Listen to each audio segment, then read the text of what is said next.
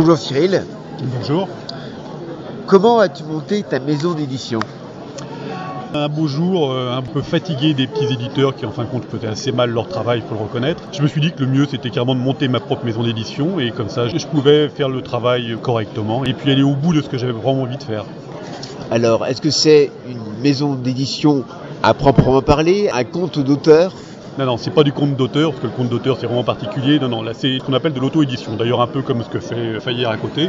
C'est exactement la même chose. C'est-à-dire que dans les médias, je suis un auteur qui n'édite que mes livres, et c'est un statut un peu particulier, mais qui prendra peut-être après une autre forme. Parce que c'est vrai que je connais pas mal d'auteurs qui ont du talent, donc peut-être que par la suite, je prendrai quelques petits bouquins à côté.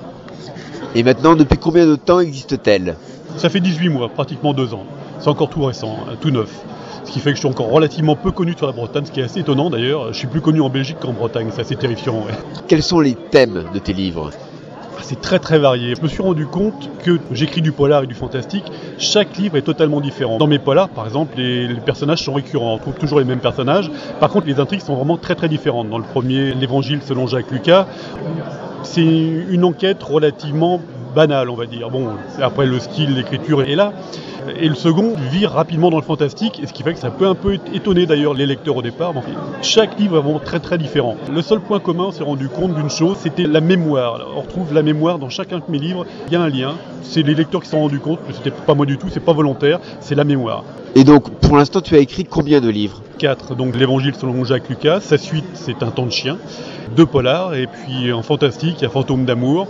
Et un autre euh, difficile à cataloguer, cinquième étage, impossible à classer. Absolument impossible. En fait, il parle de quoi ce cinquième étage? Cinquième étage, le héros du bouquin, c'est un type qui est persuadé qu'il va sauver le monde. En même temps, c'est visiblement un serial killer parce qu'il extermine à tour de bras, mais en étant persuadé de sauver le monde. C'est assez particulier, mais le second degré fait qu'en fin de compte, bon, même s'il découpe certaines personnes au hachoir ou à, la scie égoïne, ça passe bien, généralement ça passe bien. On s'aperçoit que tu es un amoureux des livres ou un amoureux aussi des films de genre? Ah oui, oui, oui. Les, films fantastiques, tout, le cinéma en fin de compte. J'ai commencé à écrire parce que je suis un amoureux même des comédies américaines des années 40-50, ce qui se retrouve pas forcément dans mes romans d'ailleurs, ça, peut étonner, mais j'adore les films fantastiques, les films d'horreur, je suis fan complètement. Quel sera ton prochain livre? C'est une bonne question et j'hésite. J'ai pas mal de choses en route. Après l'évangile sans Jacques Lucas, il y a un temps de chien. Il y a le troisième volet qui devrait voir le jour. Bon, ça, c'est un projet. On attend encore un petit peu, c'est en cours d'écriture. J'ai également un recueil de nouvelles qui devrait voir le jour dans quelques temps. Il n'y a rien de défini véritablement. Et également les mémoires de mon père. Ça, c'est un truc qui me tient vraiment à cœur parce qu'à la fin de sa vie, il a écrit sa jeunesse, c'est vraiment fabuleux. Donc j'ai repris tout ce qu'il avait fait. Il avait écrit sur des bouts de papier. C'était vraiment rigolo. J'ai tout repris. J'en ai fait pratiquement un roman parce que c'est tellement, tellement génial que on pourrait penser que c'est romancé.